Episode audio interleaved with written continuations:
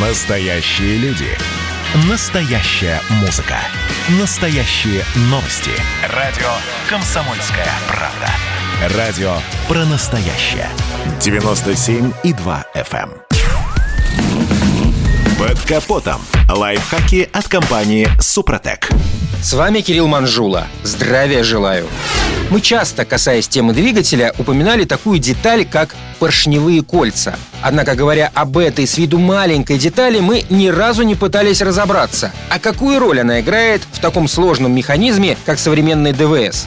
Пришло время это исправить. Эти детали представляют собой разомкнутые кольца, имеющие так называемые замки. Они устанавливаются на внешнюю часть поршней, Поршневые кольца по назначению разделяют на компрессионные и маслосъемные. Компрессионные обеспечивают герметичность системы, а маслосъемные с одной стороны удаляют лишнее масло, а с другой оставляют тончайший слой масляной пленки для того, чтобы минимизировать силу трения. Надо понимать, что поршневые кольца являются расходными деталями. Каждый производитель указывает примерную величину пробега, при которой требуется замена этих деталей. Разброс в среднем от 150 до 300 тысяч километров. В этой ситуации резонно возникает вопрос, а по каким внешним признакам можно понять, что кольца пора менять? Увы, но однозначно ответить на этот вопрос сложно. Дело в том, что внешние признаки неисправностей всей цилиндропоршневой группы практически одинаковые. Потеря мощности говорит о снижении компрессии. Сизый дым – повышенный расход масла, черный дым – перелив топлива. И не обязательно в этих случаях виноваты кольца. При этих неисправностях вначале пытаются устранить проблему путем выставления правильного угла опережения зажигания, проверки свечей, диагностики работы датчика температуры охлаждающей жидкости и электроники, отвечающей за подготовку смеси и правильную работу двигателя. И только когда точно выявлено, что виновата поршневая группа,